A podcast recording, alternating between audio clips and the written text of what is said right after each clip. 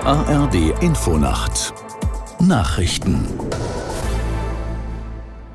um 22.30 Uhr mit Felix Sprung. Der türkische Präsident Erdogan hat bei seinem Besuch in Deutschland einen humanitären Waffenstillstand im Gazakrieg gefordert. Deutschland und die Türkei müssten gemeinsam versuchen, diesen zu erreichen, sagte Erdogan auf einer Pressekonferenz mit Kanzler Scholz. Aus Berlin Markus Sambale. Erdogan machte der israelischen Regierung erneut schwere Vorwürfe wegen der Angriffe auf Gaza. Dort sei alles dem Erdboden gleichgemacht worden. Erdogan forderte einen Waffenstillstand. Bundeskanzler Scholz betonte in Erdogans Anwesenheit ausdrücklich das Existenzrecht Israels und Israels Recht auf Selbstverteidigung. Scholz erklärte, es sei kein Geheimnis, dass er und Erdogan sehr unterschiedliche Sichtweisen hätten. Gerade in schwierigen Augenblicken sei aber das direkte Gespräch nötig. Philipp Türmer ist neuer Chef der Jusos. Die SPD-Nachwuchsorganisation hat den Hessen auf dem Bundeskongress in Braunschweig mit 54 Prozent der Stimmen an die Spitze gewählt. In seiner Bewerbungsrede kritisierte Türmer Kanzler Scholz mit deutlichen Worten.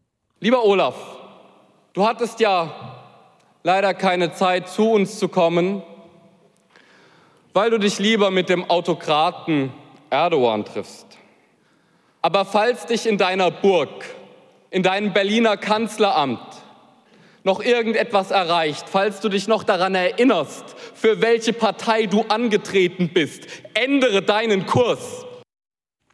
Der neue Juso-Vorsitzende Türmer die Gewerkschaft der Lokführer verschärft ihr Vorgehen im aktuellen Tarifkonflikt mit der Bahn. Der Vorstand beschloss am Abend eine Urabstimmung einzuleiten.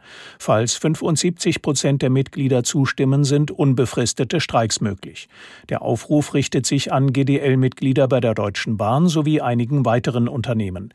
Die Gewerkschaft will eine Arbeitszeitverkürzung bei vollem Lohnausgleich durchsetzen. Einen Warnstreik hat es in dieser Woche bereits gegeben.